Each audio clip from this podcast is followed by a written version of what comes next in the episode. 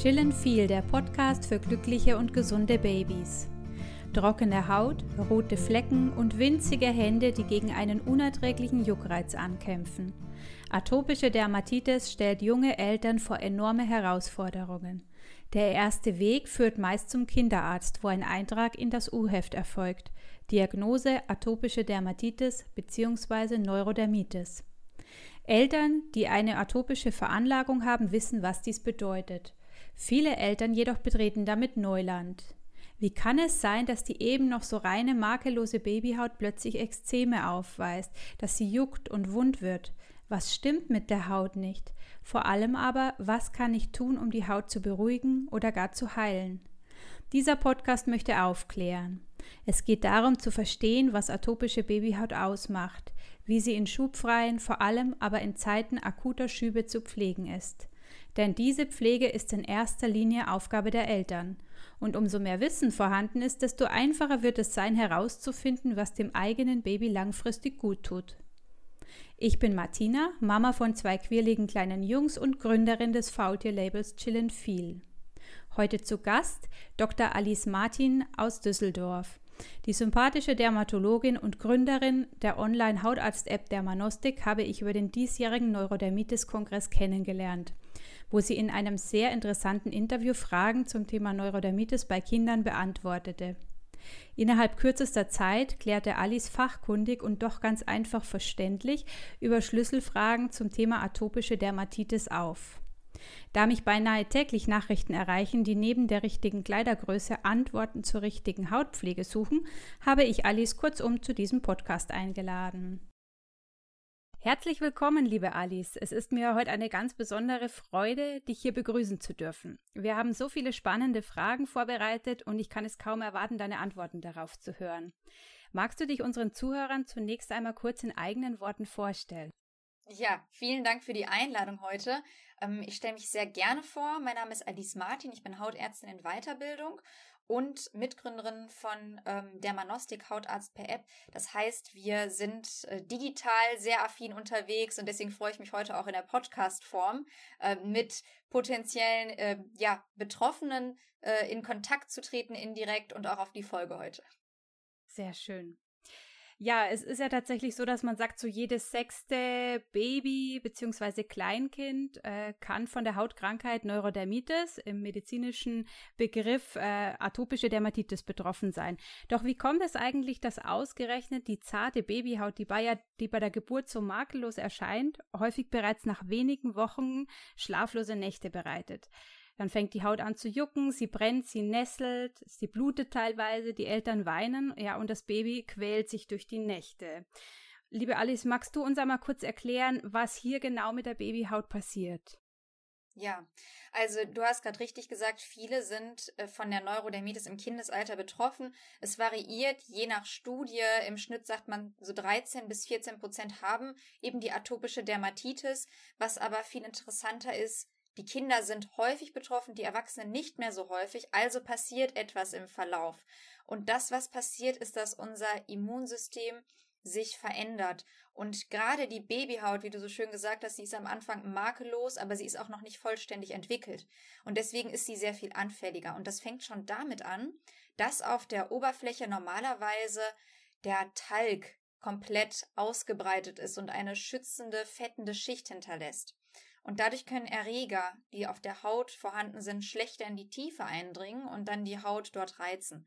Und bei Babys ist die Funktion sowohl von den Schweißdrüsen als auch von den Talgdrüsen noch nicht vollständig aktiviert. Das kennt man ja, dass man sich ab der Pubertät deutlich häufiger die Haare waschen muss, äh, als natürlich noch vor der Pubertät. Und das liegt genau daran, dass die Aktivität und unsere Hautoberfläche noch nicht vollständig entwickelt ist. Und gerade bei Kindern natürlich umso mehr auch, dass die Kinder nicht mit vielen Erregern in Kontakt getreten sind und entsprechend das Immunsystem noch nicht gelernt hat, sich zu verteidigen. Daher dann in den ersten Lebenswochen, Monaten, vor allem wenn man zu der Atopie neigt, die Tatsache, dass dann plötzlich Ausschläge, Ekzeme mit Juckreiz auftreten können. Das so als, als grober Hintergrund. Also wenn man als Mama oder Papa versteht, was mit der Haut geschieht, sobald sie mit Allergenen oder Reizstoffen in Kontakt kommt, dann erleichtert dieses Wissen äh, schon mal sehr den Umgang damit. Über ein Allergietagebuch, das hattest du so schön ähm, bei deinem Neurodermitis-Kongress, wo du, wo du zu Besuch warst, erklärt, äh, lässt sich sehr gut herausfinden, welche Triggerfaktoren dem eigenen Baby das Leben schwer machen. Wie sieht denn genau so ein Allergietagebuch aus und wie führt man es so, dass man im Anschluss mit Hilfe eines Dermatologen dann richtige Auswertungen machen kann? Ja, ein Allergietagebuch ist, finde ich, ein Geheimtipp für viele, die einfach nicht wissen, warum die Schübe immer wieder auftreten. Und das kann man sich so vorstellen, Schübe können verursacht werden durch Ernährung, durch psychischen Stress, aber auch durch Nikotin zum Beispiel, also äußere Reizfaktoren, durch Erkältungen, also innere Erkrankungen, aber auch durch Kleidung oder auch durch Schweiß. Also es gibt eine Menge an Faktoren. Und deswegen ist es so wichtig, wenn man denkt, dass es durch Nahrungsmittel verursacht worden ist, dass man entsprechend die Sachen aufschreibt. Denn es gibt ja auch nachweislich einen Zusammenhang zwischen zum Beispiel histaminreichen Produkten, Zitrusfrüchten, die, wie gesagt, nachweislich zu einem zu, zu einem Schub führen können oder ihn begünstigen. Und es gibt aber auch andere Lebensmittel, auf die man eine Allergie haben kann. Und bevor man alles weglässt, sollte man erstmal alles notieren, was man dem Kind gibt und dann schauen, kommt es zu einem Ausschlag und in welchem zeitlichen Zusammenhang. Denn wenn ich zum Beispiel am Montag jetzt äh, Äpfel auf dem Speiseplan hatte und am Freitag tritt der Ausschlag auf, ist es sehr unwahrscheinlich. Also in der Regel sind es maximal 24 Stunden, bis es sich äußert, wenn nicht sogar noch weniger. Ähm, und ich kann relativ zeitnah sehen, Aktion, Reaktion, also Aktion, was habe ich gegeben, Reaktion, wie hat der Körper darauf reagiert. Und wenn ich einen Ausschlag habe, kann ich gucken, okay, ähm, was hat denn mein Kind in den letzten 24 Stunden zu sich genommen? Und wenn es jetzt eine ganze breite Masse ist, dann sollte man als allererstes an Zitrus oder histaminreiche Produkte denken, die können das auslösen. Dann gibt es natürlich auch ähm, Milcheiweiße, aber ich würde nicht von heute auf morgen alles weglassen, sondern immer mal wieder Auslassversuche. Mal das eine weglassen, mal das andere weglassen und gucken, ist nicht etwas anderes vielleicht noch ein Stressfaktor? Zum Beispiel, das Kind geht in den Kindergarten. Das ist psychisch ein extrem großer Stress und ganz häufig denken die Eltern, ach Mensch, das liegt jetzt aber daran, dass die Ernährung anders ist im Kindergarten, muss aber gar nicht sein. Und es gibt auch viel weniger Neurodermitis-Patienten, die eine Lebensmittelallergie haben, als die Eltern das vielleicht vermuten. Ja, also der Zusammenhang muss gar nicht da sein. Deswegen sind diese Tagebücher sehr hilfreich, weil sie, weil sie schaffen eine Objektivierung von eigentlich diesen subjektiven Gefühlen, dass da ein Zusammenhang zu bestimmten Lebensmitteln bestehen. Okay, also im Allergietagebuch, da geht es jetzt rein um die Lebensmittel. Also das andere ist was, was man separat einfach vielleicht notieren sollte. Was war heute Aufregendes? Was könnte Stress verursacht haben? Aber in das Tagebuch kommen die Lebensmittel. Verstehe ich das richtig? Richtig, also ich würde auch, man kann ja, am Ende kann man ja alles aufschreiben. Äh, man könnte ja bis zu dem Punkt hingehen, hat es Kontakt zu anderen Kindern oder Streitigkeiten etc. Aber die großen Themen sind die Lebensmittel, denn Stress zu reduzieren, das äh, denke ich etwas, was allgemeingültig ist, dass Erkrankungen wie äh, Schnupfen zum Beispiel oder virale Infekte das triggern, das wissen auch viele. Und Lebensmittel sind ja tatsächlich eine Einschränkung für den Alltag. Und was so schön ist, deswegen ähm, freue ich mich ja auch über den Kontakt, äh, Kleidung zum Beispiel ist auch etwas, was äh, eine, einen Schub verursachen kann, nicht muss. Deswegen sollte besonders darauf geachtet werden, dass kein kratziger Pullover getragen wird auf der nackten Haut, weil das macht ja auch immer wieder eine kleine Irritation und Reizung und dann fängt ja dieser Teufelskreislauf an, dass man anfängt sich zu kratzen und dadurch geht es dann erst so richtig los. Mhm. Ja, ganz schön viele Punkte, auf die man also achten muss. Ähm, kommen wir dann direkt mal zur Pflege von stark irritierter Babyhaut. Grundsätzlich ist es ja so, das weiß ich auch noch von meiner Hebamme, dass äh, immer empfohlen wird, in den ersten Wochen und Monaten möglichst wenig zu cremen, weil das eben die natürliche Hautschutzbarriere am besten stärkt. Gilt dies jetzt auch für Babys, die schon früh erste Anzeichen einer atopischen Veranlagung zeigen, also zum Beispiel Milchschorf? Was, was macht man in dem Fall? Ja, also sagen wir, es ist normalerweise so, dass viel wichtiger als das Cremen das Weglassen eigentlich von Wasser wichtig ist. Viele neigen in den ersten Wochen, Monaten zu einer sehr hohen Badefrequenz und äh, haben das Gefühl, ich muss die Haut des Neugeborenen oder des Säuglings sauber halten, deswegen natürlich viel waschen. Und das ist ganz, ganz gefährlich, wenn man es übertreibt oder wenn man zu aggressiv ist, denn die Haut hat noch keinen ausgeprägten Schutz. Dadurch wird die die wenige Schutzbarriere, die der Körper hat, weggewaschen und Erreger, die ja überall vorhanden sind, können erst recht in die Tiefe eindringen. Und deswegen, statt dass man sagt, viel eincremen, ist an allererster Stelle wenig waschen angesagt. Und wenn man denn wäscht, in Anführung oder badet, ist es besser, man nimmt einen lauwarmen Lappen ähm, und neben eigentlich wirklich absoluten Produkten, die zugelassen sind für Kinder, da gibt es in der Apotheke ja einiges, auch im Drogeriemarkt, sollte man noch ein, zwei Schüsse Olivenöl anschließend auftragen, damit es eine natürliche Schutzbarriere gibt von dem Olivenöl und die Haut nicht weiter austrocknet. Und man kann die Babyhaut eincremen, aber da ist ganz wichtig, nicht einfach zu irgendeiner Creme greifen, die man selber nutzt, sondern nur Produkte, die speziell für Kinderhaut entwickelt worden sind, weil diese sind hypoallergen, ähm, damit nicht plötzlich ein Ausschlag entsteht oder die Haut zu stark sensibilisiert wird gegenüber Duftstoffen zum Beispiel. Das sind auch wichtige Punkte. Also all das weglassen und die Haut mit nur zertifizierten Produkten pflegen. Das ist ein interessanter Punkt. Vielleicht magst du an dieser Stelle noch mal ein wenig über Hautpflegeprodukte generell äh, etwas erzählen. Denn da gibt es ja dann Cremes, Lotionen und Salben für die Haut. Und jetzt auch, wenn es fürs Baby speziell gut geeignet ist, denke ich mal, gibt es ja da an und für sich schon Unterschiede. Wo, wo liegen diese Unterschiede zwischen einer Creme und einer Lotion zum Beispiel? Genau, also man kann sich da immer das sogenannte Salbendreieck vor Augen führen. Das Salbendreieck finde ich ganz, ganz toll, denn es visualisiert, wie eigentlich überhaupt ein externer, das ist der Überbegriff, so wenn wir, wir sagen ja immer Creme oder Salbe, aber das ist so wie wenn wir sagen der Dalmatiner und wir meinen eigentlich aber den Hund. So.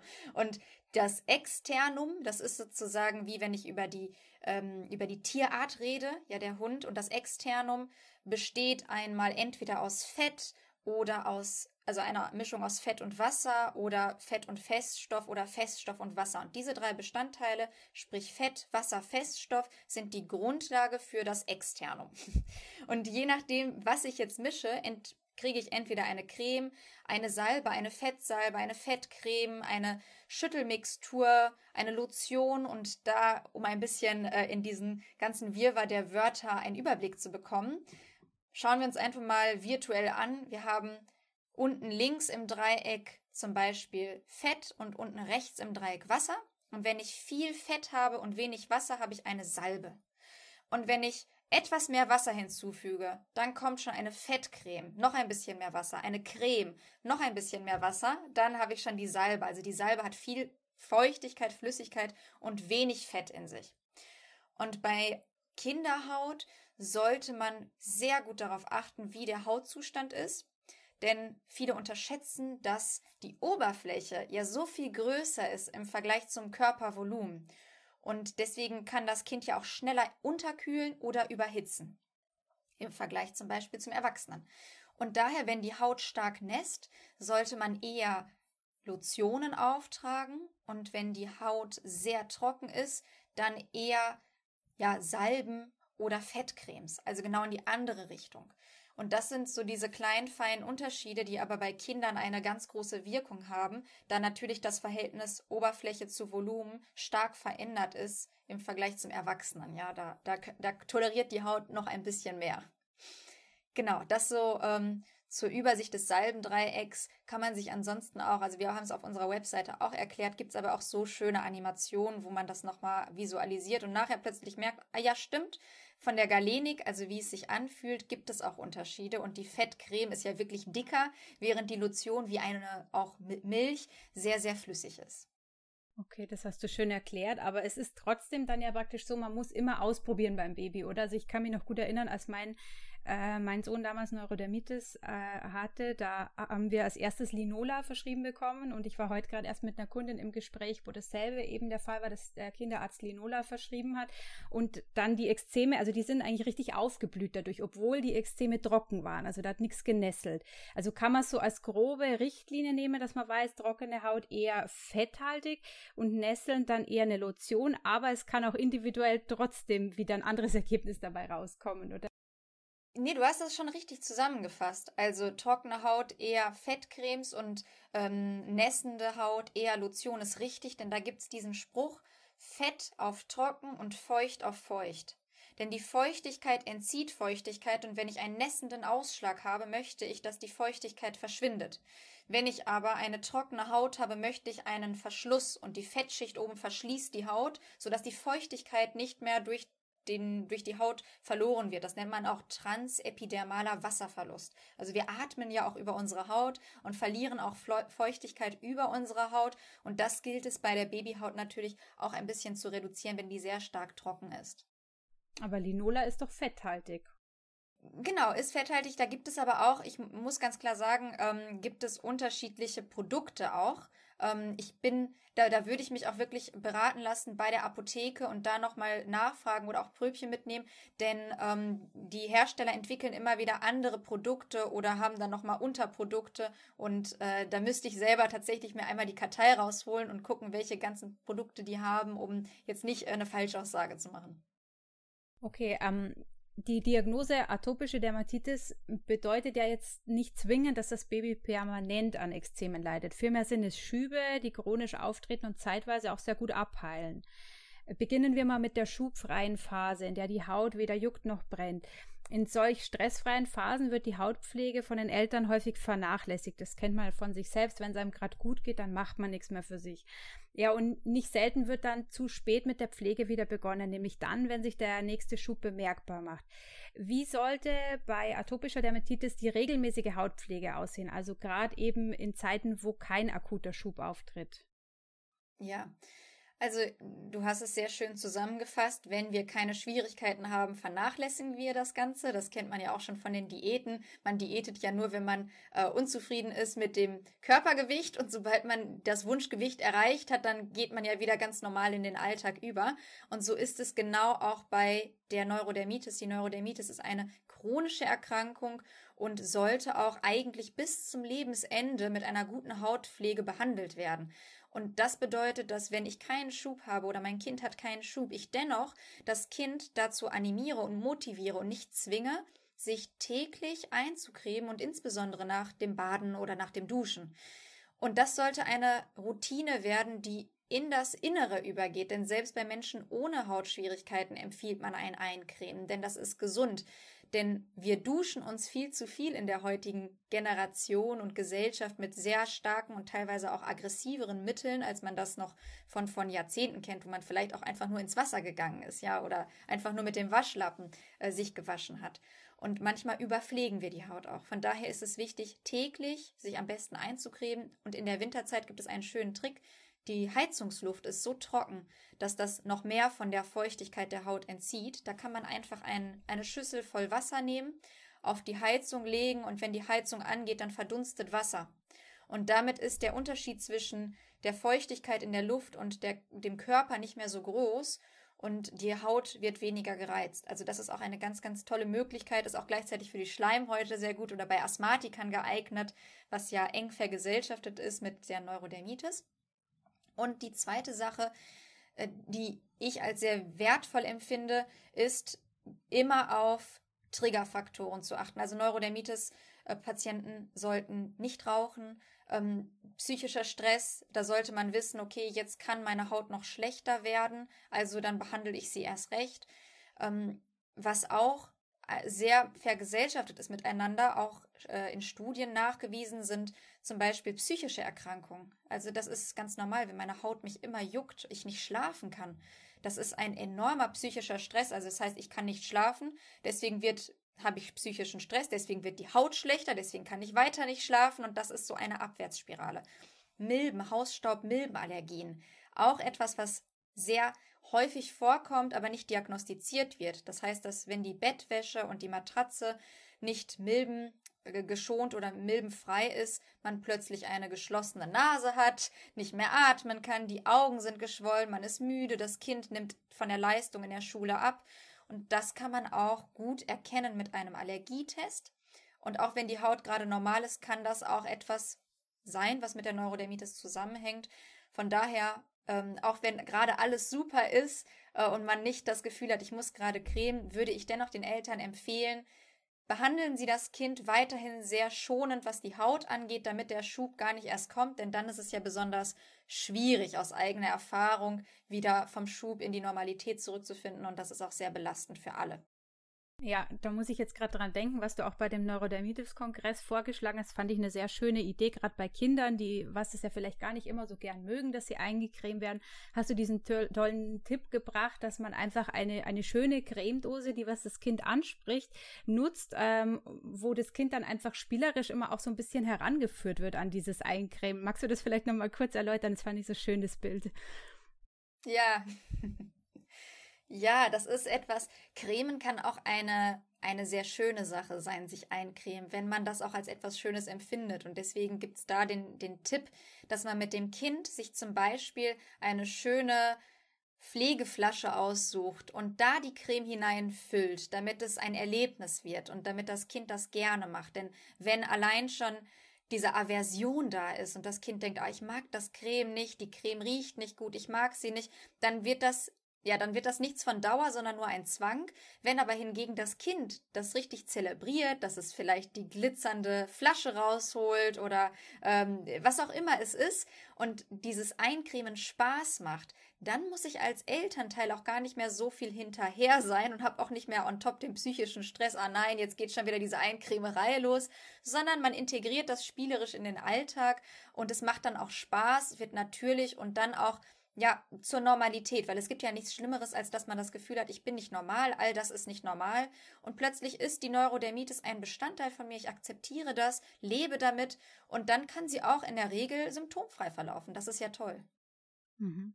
Ja, finde ich eine ganz eine tolle Sache. Werde ich so auch noch mal in den Blogbeitrag einbinden, weil es wirklich, also dieses Psychologische ist einfach eine große Sache. Das Kind, wenn entspannter damit umgeht, gehen die Eltern entspannter damit um und das wirkt sich sicherlich dann auch auf das Hautbild aus. Also sehr schön. Gut, ähm, dann hast du mir noch einen Punkt vorweggenommen und zwar ja das Klima. Im Winter ist die Luft trockener, gerade äh, zu Hause. Der Tipp ist toll, dass man sagt, man stellt auf die Heizung einfach eine Schüssel mit Wasser, ähm, was die Haut beruhigen kann. Ähm, wie schaut es dann mit der Hautpflege jetzt im Winter aus? Im Winter und im Sommer generell. Im Winter ist ja tendenziell die Haut trockener, daher schneller gereizt. Im Sommer oder gerade jetzt vielleicht auch im Urla im Urlaub am Meer heilen die Ekzeme oft ganz gut ab. Was muss man bei der Pflege oder bei der, beim Cremen speziell im Winter beachten? Und was ist dann wiederum auch im Sommer wichtig, wo man dann ja mit Sonnencreme zu tun hat? Darf man das, darf man das nicht? Also wie gesagt, was machen wir im Winter? jetzt gerade wie in der, wie in der aktuellen Situation mit der Haut und was ist dann äh, anders bei der Pflege im Sommer? Ja, genau, im Winter, das war einer der Tricks. Im Winter duschen wir in der Regel etwas weniger. Wir sollten im Winter noch fetthaltigere Cremes auftragen, damit die Haut nicht austrocknet. Und im Sommer ist es so schön, wie du gesagt hast. Plötzlich wird die Haut besser. Und man fragt sich immer, warum ist die Haut im Sommer so gut? Und es gibt einen ganz, ganz ja, es ist nachgewiesen und äh, wird auch als Therapiemöglichkeit ja genutzt. Es ist das UV-Licht. Denn das UV-Licht unterdrückt das Immunsystem und letztendlich ist die atopische Dermatitis nichts anderes als zum Teil eine Überreaktion des Immunsystems. Und das UV-Licht unterdrückt dieses äh, Immunsystem, sodass weniger Schübe entstehen. Deswegen gibt es ja auch die Lichttherapie, die man beim niedergelassenen Hautarzt durchführen kann. Und man nutzt gezielt diese Eigenschaft, dass das UV-Licht das Immunsystem unterdrückt und behandelt dann damit teilweise extrem erfolgreich. Aber natürlich muss man immer darüber nachdenken, UV-Licht hat natürlich auch schädigende Wirkung. Also das heißt, je früher einige Patienten mit UV-Licht behandelt worden sind, umso höher ist dann natürlich nach Jahrzehnten einer solchen Therapie die Wahrscheinlichkeit für Lichtschäden. Unter anderem natürlich im schlimmsten Fall, wenn man das stark übertreibt und nicht, ähm, man kennt es ja bei Solariengänger, ja, Hautkrebsrisiko. Also das ist etwas, was nur ärztlich begleitet werden sollte, aus meiner Sicht, aber auch ganz tolle Ergebnisse hat. Und das sehen wir im Sommer, dass die Haut plötzlich sehr, sehr gut wird. Und natürlich auch, was einen sehr positiven Effekt hat, die Luft. Ja, das heißt, die Haut ist einfach mal an der Luft und kann auch mal entspannt atmen und ist nicht äh, immer eingepackt oder ähm, ja, wenn man jetzt zum Beispiel Ekzeme hat, die nässen und das dann immer wieder eingepackt wird, dann wird das alles noch feuchter, dann kommen die Bakterien, dann kann das bakteriell infiziert sein und, und, und. Das haben wir im Sommer manchmal nicht. Das ist der Vorteil. Und da ist die Pflege milder. Das heißt, Man braucht jetzt gar nicht so fettige, fettige Cremes, wenn man schwitzt, das wäre alles ungünstig. Eher normale Cremes, vielleicht auch sogar Lotionen. Ja, na, kennt man ja eine Lotion als Aftersun. Und Sonnenschutz natürlich. Also bis zum zweiten Lebensjahr empfiehlt man physikalische Sonnenschutzfilter. Das sind diese weißen, schmierigen, die man als Frau ungern im Gesicht hat, weil man dann glänzt wie eine weiße Speckschwarte. Die sind für die Kinder aber geeignet bis zum zweiten Lebensjahr und ab dem zweiten bis dritten Lebensjahr ähm, kann man dann langsam wechseln zu den chemischen Filtern. Die ziehen in die Haut ein, aber sie wandeln das UV-Licht in Wärme um und deswegen darf man das nicht in den jungen Lebensjahren, denn da ist ja das Verhältnis von Oberfläche zu Volumen ähm, anders und deswegen können die Kinder überhitzen. Das ist nur so ein bisschen der physikalische Hintergrund dazu. Aber auch ganz, ganz wichtig natürlich ein Sonnenschutz mit, mit Hut, ein Sonnenschirm, lang, langärmelige ähm, Oberteile. Das ist auch noch ein Tipp, wenn man nicht die ganze Zeit ähm, mit irgendwelchen Cremes hantieren möchte. Mhm. Das heißt also, Sonnencreme ist durchaus erlaubt. Das ist jetzt nicht so, dass man da auf spezielle Sonnencremes, bis auf das, dass es einen physikalischen Filter hat, aber ist also es ist nicht so, dass es die Haut zusätzlich irritiert, wenn vielleicht schon trockene Stellen oder so vorhanden sind, darf ich mit der Sonnencreme drüber gehen. Man kann oft mit der Sonnencreme drüber gehen. Wichtig ist natürlich, wenn Allergien bekannt sind, dass man schaut, welche Creme kaufe ich, sind diese äh, Allergene enthalten. Ich würde bei Kindern sowieso, es gibt ja extra Marken, die sich darauf spezialisiert haben, auf Produkte für Kinder.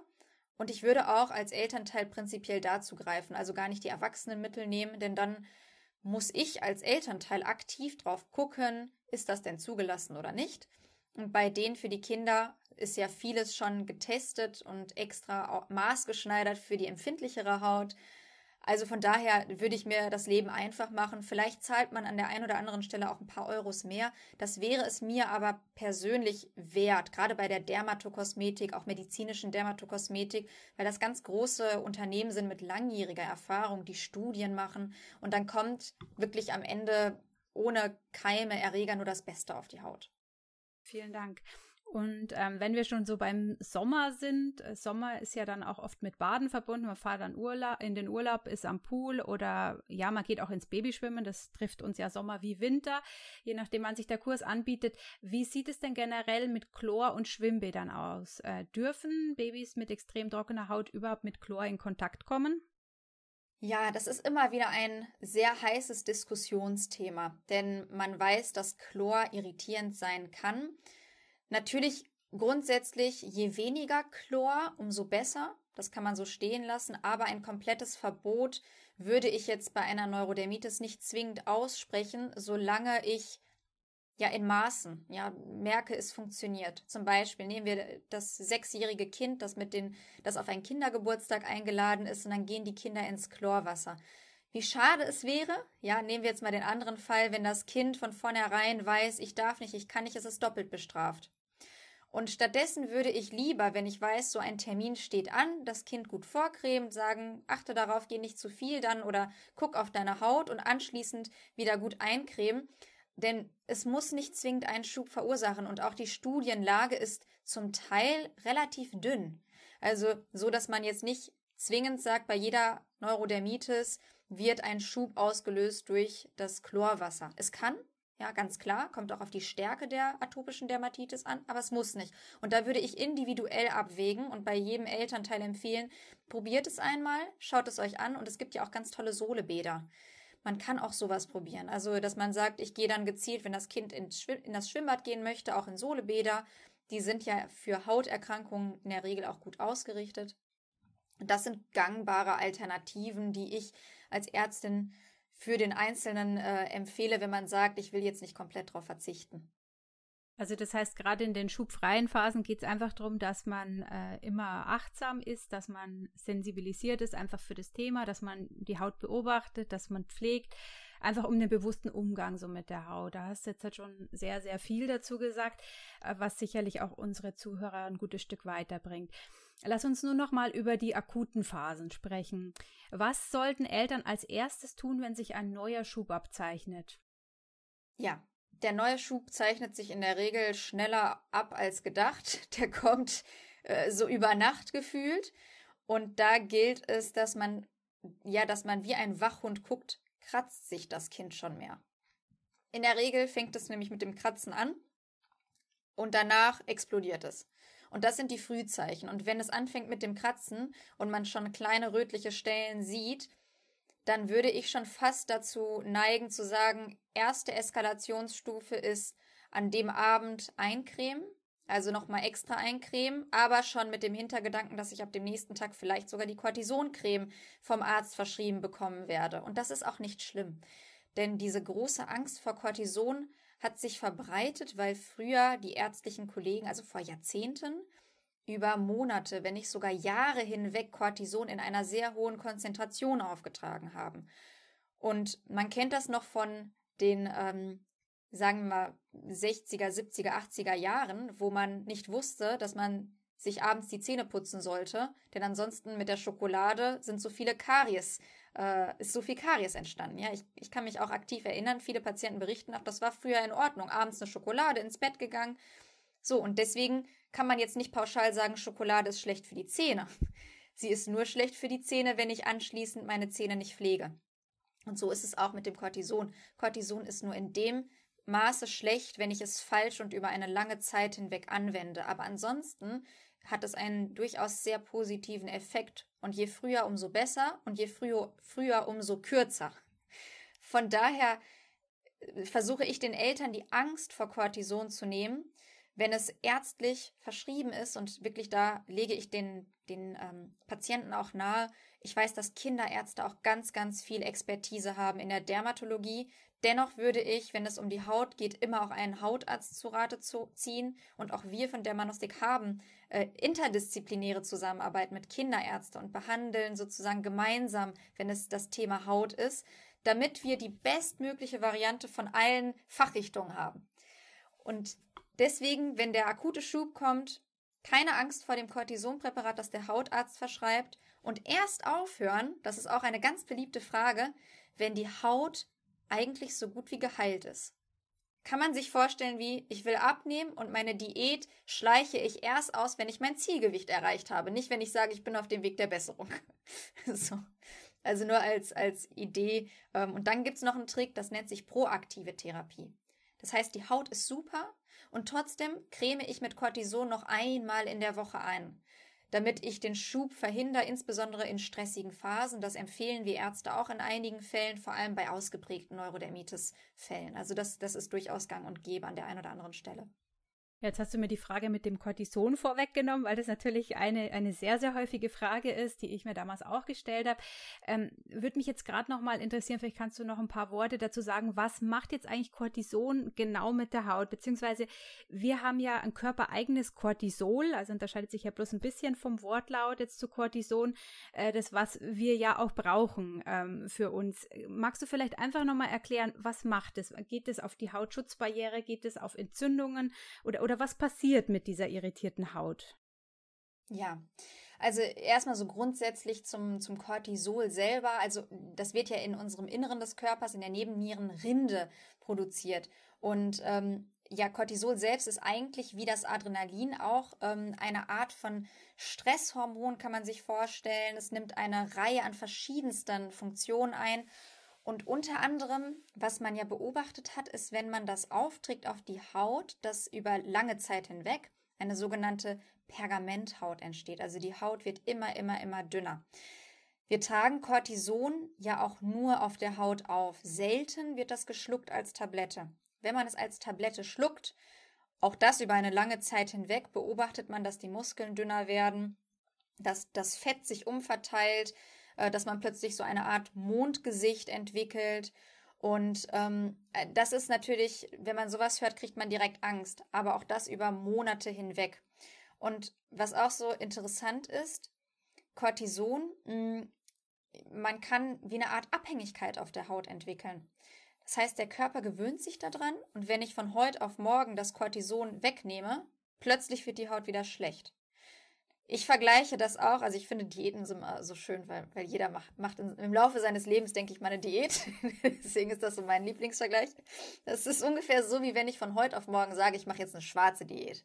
Die Wahrscheinlichkeit für einen Jojo-Effekt ist sehr groß.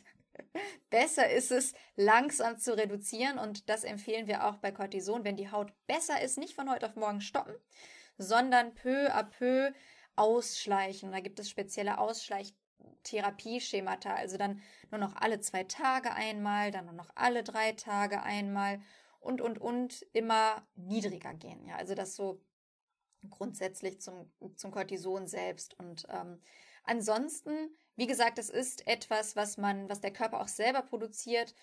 Es ist nichts sozusagen körperfremdes, aber ist sehr eng reguliert als Hormon und deswegen, wenn man das als Tablette zu sich führt, nur unter ärztlicher Aufsicht und wenn man mal ein paar Tabletten im Schrank hat, bitte nicht den Kindern geben, das ist höchst gefährlich. Gut, das heißt, wir haben jetzt so ein bisschen verstanden, was es mit Cortison aus sich hat und dass es nicht per se schlecht ist, sondern es immer auf die Dosierung drauf ankommt, auf die Anwendung.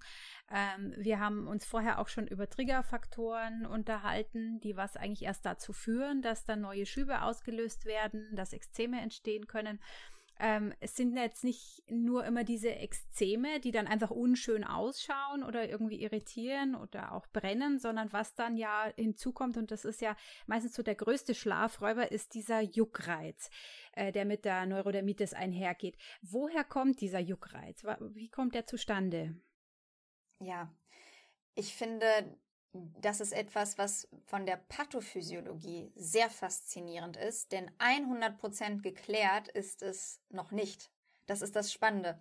Man kann sich das so vorstellen. In der Haut gibt es in der Tiefe bestimmte Nervenenden. Und es gibt bestimmte ja, Tastkörperchen. Also wir sind sehr empfindsam. Und es gibt ja Stellen, die sind stärker empfindsam als andere Stellen. Und jetzt gibt es noch etwas. Wir haben ja auch Schmerzrezeptoren. Und was die meisten machen, ist, sie kratzen so lange, bis es schmerzt. Und dann hört der Juckreiz erst auf, weil der Schmerz überblendet. Man kann, also eine Theorie ist folgende. Und zwar haben wir eine Entzündung und diese Entzündung reizt die Nervenenden, also die sozusagen den Juckreiz verursachen. Und irgendwann entsteht ein Lernprozess und diese Nervenenden feuern. Die geben einfach ein Signal. Und sie geben schneller ein Signal bei jemand mit einer Neurodermitis als bei mir. Und das heißt, diese Person entwickelt schneller Juckreiz, als ich das entwickle. Und das ist das Problem, diesen, diese Kette zu unterbrechen, weil sie noch nicht 100% verstanden ist. Was man macht, ist, man gibt Antihistaminika, also extra Tabletten gegen Juckreiz, Phenestil kennen viele. Und das unterdrückt unter anderem Histamin, ein Botenstoff, der Juckreiz mit verursacht aber auch trotz Antihistaminika berichten die Patienten von Juckreiz. Also es ist eine Reihe an noch nicht 100% verstandenen Kaskaden. Ähm, dennoch muss gesagt werden, dass Reibung und also mechanische Reibung sowas triggern kann, einfach weil diese Nerven so hoch empfindsam sind, dass sie sehr schnell ausschlagen. Oder wenn plötzlich Kälte da ist oder starke Wärme, Hitze, plötzlich fangen sie an, ein Signal auszusenden. Und dann ist ja genau entweder, wer war zuerst da, Henne oder Ei, ja, dann, dann gibt es einen Triggerfaktor, unbekannt, ob es jetzt Hitze, Stress oder sonst was ist. Die Zellen fangen an, sich zu aktivieren, feuern, plötzlich entsteht der Juckreiz, dann kommt die Hand, die Hand kratzt und dann geht sozusagen diese Kaskade los. Und ähm, Daher ist Neurodermitis mit, finde ich, einer der interessantesten und spannendsten Krankheitsbilder, weil sie noch nicht in allen Facetten beleuchtet ist. Und ich denke, das wird auch noch lange leider so bleiben. Aber das liegt auch daran, dass wir Menschen natürlich noch nicht alles ähm, in, der, in der Anatomie, Physiologie etc. verstanden haben und es hochkomplex ist, wirklich äh, ganz, ganz komplex. Und ähm, was gibt es dann für Möglichkeiten, dass man jetzt gerade, sagen wir mal, beim Baby, bei ähm, älteren Kindern oder Erwachsenen gibt es ja dann, glaube ich, auch schon sowas wie Juck, äh, Anti-Juck-Tabletten oder ich weiß nicht, wie man die jetzt nennt. Aber was kann man beim Baby jetzt halt machen, um diesen Juckreiz irgendwie zu lindern, dass zumindest die Nächte ein bisschen entspannter werden? Ja, man kann ähm, zwei Sachen machen. Zum einen, genau, du hast es gerade gesagt, Antihistaminika verabreichen, auch das nur unter ärztlicher Aufsicht, Dosierung, körpergewichtsadaptiert. Und das zweite ist, ähm, man kann die Hände in Baumwollhandschuhe äh, einpacken mit der Hoffnung, dass das Kind sich nicht kratzt, denn gerade die Nägel von Neugeborenen können sehr scharfkantig sein. Und durch diese Baumwollhandschuhe passiert es nicht, dass das Kind an die Haut geht und dann anfängt äh, stark zu kratzen.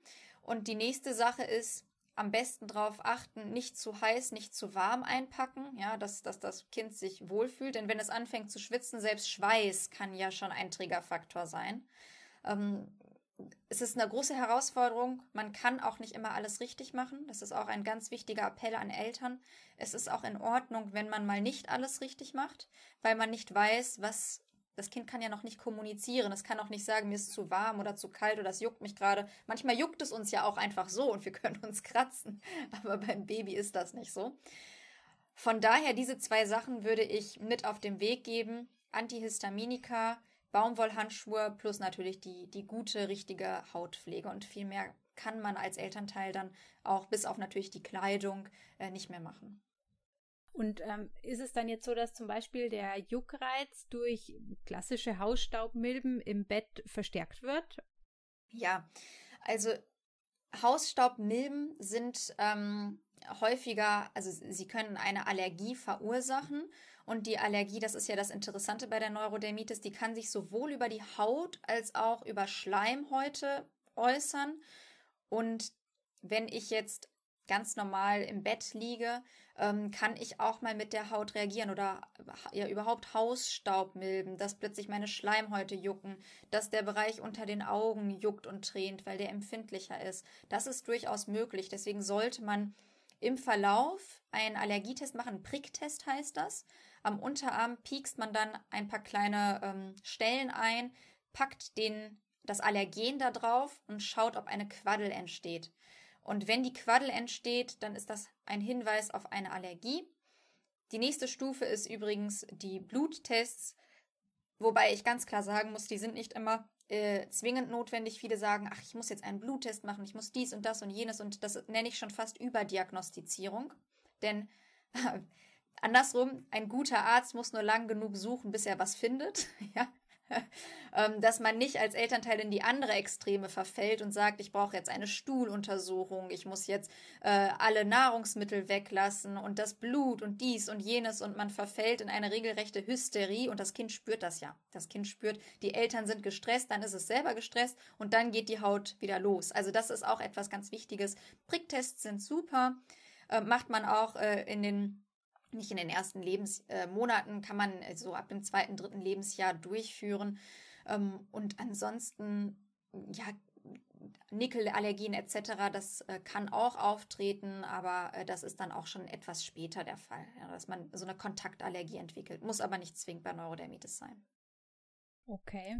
Und ähm, ja, ich bin in den letzten Jahren bei meinen Recherchen immer wieder auf diesen Begriff gestoßen, dass man, wenn man eine gestörte Hautschutzbarriere hat, dass es da Möglichkeiten gibt, diese Haut so zu versiegeln. Also da gibt's ja Hautschaums, da gibt's Cremes, allerhand Produkte auf dem Markt, damit ähm, jetzt so Triggerfaktoren gar nicht erst eindringen können. Also dass es gar nicht erst so weit kommt, dass es juckt oder dass Ekzeme entstehen. Gibt es tatsächlich oder ist das Marketing? Leider muss ich dich enttäuschen. Das ist äh, also es ist Marketing, dass man sagt, ich vers versiegel die Haut. Ich kann die Haut nicht versiegeln. Es hieß ja, dass ich wie eine Art Klebstoff alle Zellen verschließe und das ist das Schlimmste, was man machen kann. Denn dann kann die Haut ja nicht mehr atmen. Ähm, das ist, also andersrum, es ist wie wenn ich einen Gelnagel auf meinen Nagel auftue. Für den Nagel ist es nicht gesund. Und deswegen diese Cremes können, wenn ich jedes Mal täglich sie eincreme und auftrage, eine Verbesserung hervorrufen aber es gibt keinen, bis jetzt, keinen perfekten Wirkstoff, der heilt. Ähm, oder wo ich sage, wenn ich das auftrage, dann kriege ich es nicht. Also es gibt nur ein Zusammenspiel aus Hautpflege, Duschverhalten, äh, Kleidung, Stressreduktion, Ernährung, die in Zusammenspiel dann zu einer guten Haut führen. Denn was bringt es mir, wenn ich eine perfekte Creme habe, aber ich kriege einen starken Infekt, habe jetzt eine Abiturprüfung ähm, und dann geht meine Haut wieder los. Das sind ja auch innere Prozesse. Und deswegen ist die Creme eine von vielen Faktoren, die, die positiv beeinflussen. Aber ich würde wirklich aufpassen. Ich weiß, es ist sehr schwierig. Das betrifft mich ja auch, wenn wir mit der Manostik ähm, die Patienten äh, erreichen dass wir da ganz transparent sagen, was geht und was geht nicht. Und dass eine Creme heilt und wie eine zweite Haut, da kann ich jetzt von meiner Seite aus sagen, ist mir noch nicht begegnet und kann ich nicht bestätigen. Okay, schade. Hat sich irgendwie so logisch angehört, aber das ist ja gerade als Laie versteht man das auch immer ein bisschen anders. Von dem her ist da dein Punkt sehr interessant. Äh, ich, äh, es gibt auch ganz viele Sachen, die wünsche ich mir auch, wenn es heißt, ja, verjüngender Effekt oder diese Zahnpasta macht die Zähne weiß. Ich meine, andersrum, man weiß ja, was die, was die Patienten und was die Menschen sich wünschen. Und es ist natürlich klar, Marketing. Auf der anderen Seite ist es auch schön, wenn man daran glaubt, denn Placebo ist ja nachweislich auch ein positiver Effekt. Ich denke, es ist alles im Rahmen des, äh, ja, wo ich sage, ist eigentlich in Ordnung. Okay. Wunderbar. Dann möchte ich noch einmal kurz, wir sind ja eh schon fast am Ende unseres Podcasts, aber mir ist wichtig, klar, ich meine, wir haben uns auf Kleidung spezialisiert, daher ist das ein wichtiges Thema ähm, für mich. Ähm, mir wäre nochmal wichtig der Punkt, was macht man mit dem Kopf? Also äh, ich habe sehr viele Eltern, wir haben leider jetzt halt eigentlich nicht äh, die passenden Produkte noch nicht dafür, aber es ist, also sehr viele Eltern rufen mich an und erzählen mir, dass zum Beispiel äh, der, die ganze Kopfhaut nesselt, also dass es richtig wund ist, dass es weh tut. Und dann frage ich mich immer, ist da, äh, sollte man da jetzt halt eher vielleicht irgendein Mützchen aufsetzen, um, um, um irgendwie die Kopfhaut zu schützen vor bestimmten Eindringlingen oder Bakterien? Oder ist es da tatsächlich besser auch nachts, dass man gar nichts drauf tut, dass das abheilen kann? Was macht man da am besten? Mhm. Es geht ja schon damit los, dass ich die Kopfhaut in der Regel nicht eincreme. Das heißt, dass, dass ich da schon ja eigentlich etwas weniger habe an Schutz als am restlichen Körper. Und die Kopfhaut hat zwar mehr Talgdrüsen und ist etwas dicker und derber, aber dennoch bei der Neurodermitis auch prinzipiell anfällig. Von daher, wenn man Schwierigkeiten mit der Kopfhaut hat, würde ich diese auch behandeln, auch mit Cortisonprodukten, Präparaten behandeln. Es gibt auch Calcineurin-Inhibitoren. Also das, was der Arzt als Wirkstoff verschreibt, damit sollte die Kopfhaut auch behandelt werden. Und um einem Schub vorzubeugen, ist es ganz wichtig zu gucken, warum habe ich das überhaupt? Es gibt ja das Beispiel an Kindern, die gerne Mützen tragen, aber Mützen, die zu einer starken Schweißbildung führen, weil sie nicht atmungsaktiv sind. Und dann kann der Schweiß und die Reibung zu einem Schub führen. Ja, das ist schon mal die erste Möglichkeit. Die zweite ist, dass das Shampoo, das ich verwende, nicht geeignet ist. Und dadurch entsteht der Schub. Also da gibt es auch noch einige kleine Register, an denen man ziehen kann, spielen kann, damit es besser wird.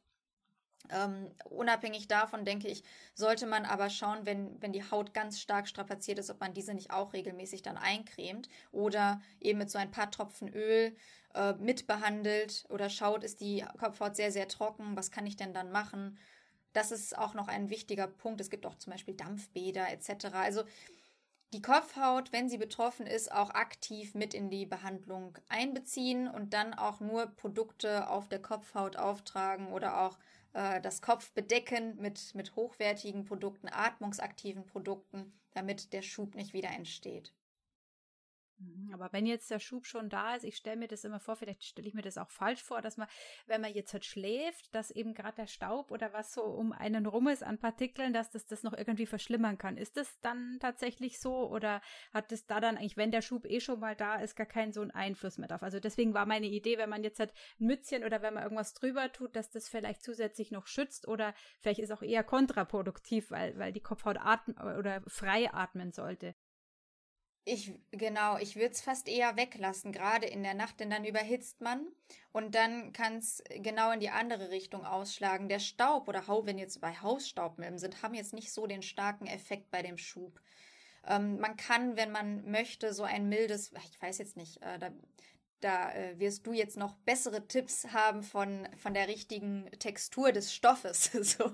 Aber man kann einen sehr luftigen Stoff nehmen und dann einfach um die Kopfhaut vielleicht binden. Aber wenn ich ganz ehrlich bin, wird der Effekt ähm, jetzt nicht die Heilung hervorbringen, sondern nur prophylaktisch. Also prophylaktisch ja, würde ich machen oder wenn es am Anfang losgeht, aber danach braucht man wirklich wieder die klassische Schulmedizin in Kombination natürlich mit, wie du richtig angesprochen hast, einer guten, sauberen, gepflegten Umgebung und dann natürlich etwas Geduld. Ja, aber es manchmal, wenn man dann die Eltern so berichten hört, wie, wie schlimm das ja auch in manchen Fällen ist, dann tut einem das ja so leid und man versucht da irgendwie Lösungsansätze sich zu überlegen. Aber es ist echt ganz schwierig dann, äh, dass man da so. Ähm, das Thema, äh, was wir ja gerade hatten, jetzt eben mit Staub oder ähm, Fusseln, ist bei mir auch immer so ein Thema, weil es natürlich auch gerade bei viel äh, Kleidung ist es so, wenn das eine minderwertige Qualität ist, dann fusselt es nach zwei, drei Waschgängen und dann äh, gibt es halt dann auch eben äh, viele Kunden, die mir dann berichten von bestimmten Produkten, da wo sich dann diese Fusseln, diese Pilling nennt man das, das in die Wunden reinlegt. Und dann ist immer die Frage, wie reinigt man diese Wunden eigentlich, weil man sollte ja nicht so viel waschen oder so viel baden. Wie kann man jetzt so eine Wunde wirklich, die, die was jetzt eigentlich ja weh tut, vorsichtig reinigen, indem man, also, wie kriegt man diesen Staub oder diese Fusseln raus? Mhm. Noch besser ist eigentlich, wenn sie gar nicht erst da sind. Deswegen sollten wirklich Betroffene oder Familienangehörige keine Teppiche haben, denn da sammeln sich solche Fussel. Und was auch wichtig ist, ist die Kleidung regelmäßig lüften, natürlich auch ein ähm, Encasement der Matratze und Bettwäsche, die extra für Neurodermitis-Patienten, die sind auch von der Krankenkasse oder werden von der Krankenkasse bezahlt. Natürlich immer nur nach ähm, Rücksprache mit dem Dermatologen und nachdem der die auch verschreibt. Aber das würde ich alles zu Hause haben und wie gesagt, am besten ist, sind Fliesen oder Parkett, Laminat, aber kein Teppichboden, denn das ist eine große Quelle für Staub und Co. Wenn jetzt die Wunden stark nässen und mit verschiedenen Partikeln sichtbar verschmutzt sind, würde ich ein Schleimhautdesinfektionsmittel nehmen, einige Male draufsprühen, das brennt in der Regel nicht, denn da ist kein Alkohol enthalten. Und anschließend wirklich die Creme auftragen, nachdem dann das Desinfektionsmittel verdunstet ist. Das Ziel ist nämlich, in der Regel gehen auch die, diese kleinen Partikel wieder raus, die die kommen an die Oberfläche und nicht, ganz wichtig, stark manipulieren oder manche schrubben regelrecht die Wunden sauber. Das kann nach hinten losgehen und das kann sogar noch schädigender wirken für die Haut, als wenn da jetzt mal eine oder zwei kleine Fussel drin sind. Das ist nicht so schlimm. Also einfach desinfizieren, danach die Haut eincremen und wenn man merkt, oh, das ist sehr stark verdreckt, kann ja sein, dass das Kind dann auch irgendwo gespielt hat, würde ich ein, einen Lappen nehmen mit einigen Öltropfen einweichen und vorsichtig abtupfen. Nicht schrubben, so, um das jetzt mal so äh, wie, wie beim Topfen. Also das ist, ist, das ist Haut, die Haut, die ähm, wächst dann nach oben und meistens kommt der Rest dann auch wieder weg. Und wichtiger ist, dass wir den Schub schnell in den Griff kriegen. Ja, Mensch, toll. Das war jetzt wirklich eine Menge äh, Wissen. Ich danke dir ganz herzlich. Es war jetzt echt ein toller Austausch. Und ich denke, äh, nicht nur ich habe jetzt äh, viel lernen können, sondern auch unsere Zuhörer. Und irgendwie ist es ja tatsächlich immer so, wenn man dann ein bisschen besser Bescheid weiß, wenn man die Haut besser versteht, wenn man versteht, wie man sie pflegen kann, dann nimmt es ja auch ein Stück weg die Angst. Und ich denke, das ist dann für alle Beteiligten einfach ein, ein positiver Effekt. Magst du vielleicht abschließend noch mal kurz erklären, wie denn eine fachmännische Beratung über Dermanostik aussieht? Ich finde es nämlich sehr, sehr spannend, weil es ist ja gerade so mit Hautproblemen äh, man geht selbst nicht gern äh, vor die Tür oder zum Arzt und auch fürs Baby ist es ja jetzt mal auch ein Stress, wenn man ähm, zum Arzt muss, dann wird behandelt, manche Babys weinen beim Arzt und bei der Manostik hat man halt einfach die Möglichkeit, dass man zu jeder Tages- und Nachtzeit äh, online äh, eine Beratung bekommt. Bloß wie stellt man sich das genau vor? Magst du einfach noch mal kurz erklären, wie so der Ablauf ist? Sehr gern. Also es ist tatsächlich so, der Manostik Hautarzt per App haben wir als vier Ärzte gegründet und das ist die Online-Hautarztpraxis, die 24-7 verfügbar ist und sehr einfach und userfreundlich. Wir haben eine App konzipiert, die man einfach runterlädt oder online bei www.dermanostik.com geht und man lädt drei Fotos hoch, beantwortet einen kurzen Fragebogen, das war's schon. Es gibt jetzt nicht, dass man einen Termin vereinbart oder äh, nochmal ähm, eine Art Videosprechstunde macht, sondern der Arzt, der Hautarzt, wir haben auch Professoren, die auf Kinder spezialisiert sind, die schauen sich die Bilder an und können in der Regel zu 99 Prozent eine Diagnose stellen und machen einen Arztbrief, wo alles drinsteht und verschreiben auch ein Rezept. Also das heißt, wir haben jetzt auch, wir hatten noch eine ganz tolle Geschichte, ein ähm, wirklich zwei Monate altes ähm, Neugeburt oder Baby äh, hat, wurde von uns kontaktiert mit ausgeprägten seborrhoischen Kopfhautexem, wo die Eltern wirklich ins Krankenhaus gegangen sind zum, zum, zur Kinderabteilung und die wollten die stationär aufnehmen, aber meinten, ja, es ist kein Dermatologe hier, so ganz genau wissen wir auch nicht, weil wir wollen einfach mal gucken, ähm, um sie auch zu beruhigen. Und durch Zufall wusste jemand vom Krankenhaus von Dermanostik. Und dann haben wir nachts Kontakt aufgenommen, haben gesagt, das Kind muss nicht stationär aufgenommen werden, haben das Rezept an die Notfallapotheke gefaxt und nach drei Tagen war alles super. Also das ist genau das, was wir mit Dermanostik erreichen wollen, den Eltern die Angst zu nehmen und dass sie uns 24-7 kontaktieren können und wir die Patienten auch behandeln. Hm, ich sage vorweg, wir sind, ähm, also beziehungsweise wir sind seit einem Jahr, ex existieren wir, haben schon über 5000 Patienten behandelt und private Krankenkassen, das kostet 25 Euro für die Behandlung, übernehmen die Kosten. Ansonsten ist es eine Privat Zahlerleistung, aber in Rücksprache mit einigen gesetzlichen Krankenkassen werden gelegentlich die Kosten übernommen. Nur das so ganz transparent, nicht, dass nachher jeder äh, sagt, ach Mensch, das kostet was, ich äh, kommuniziere das. Wir sind ganz aktiv dran, dass die Krankenkassen, dass alle das übernehmen. Das ist auch mein großer Wunsch und äh, da bin ich auch sehr zuversichtlich. Also das steckt hinter der Manostik. Vier Ärzte mit äh, dem Herzensprojekt, jeden Patienten jederzeit behandeln zu können. Ja, finde ich eine tolle Sache. Und ich sag mal, wenn man jetzt halt in der Situation ist, ähm, dass man ein Baby hat mit Neurodermitis, dann ist man ja auch bereit, dass man ein bisschen Kosten übernimmt. Also das, die Erfahrung habe ich gemacht oder auch bei mir selbst. Man möchte einfach nur, dass es dem Baby gut geht. Und wenn man dann einfach entspannte Möglichkeiten hat, um eine Betreuung zu bekommen, ist das wirklich dann jeden Cent wert, muss ich sagen. Super, Alice. Vielen, vielen Dank. Also finde ich ganz toll. Dankeschön. Vielen mir jetzt auch sehr viel Spaß gemacht. Die Haut ist unser größtes Organ. Sie schützt uns und stellt unseren Kontakt zur Außenwelt her. Unsere Haut leistet so vieles und dies von Geburt an. Umso wichtiger ist es zu verstehen, was ihr gut tut und was ihr schadet. Nimm dir Zeit für diese spannende Entdeckungsreise, auf der du nicht nur die Haut, sondern vielmehr dein Baby besser kennenlernen wirst. Chillen viel, der Podcast für glückliche und gesunde Babys.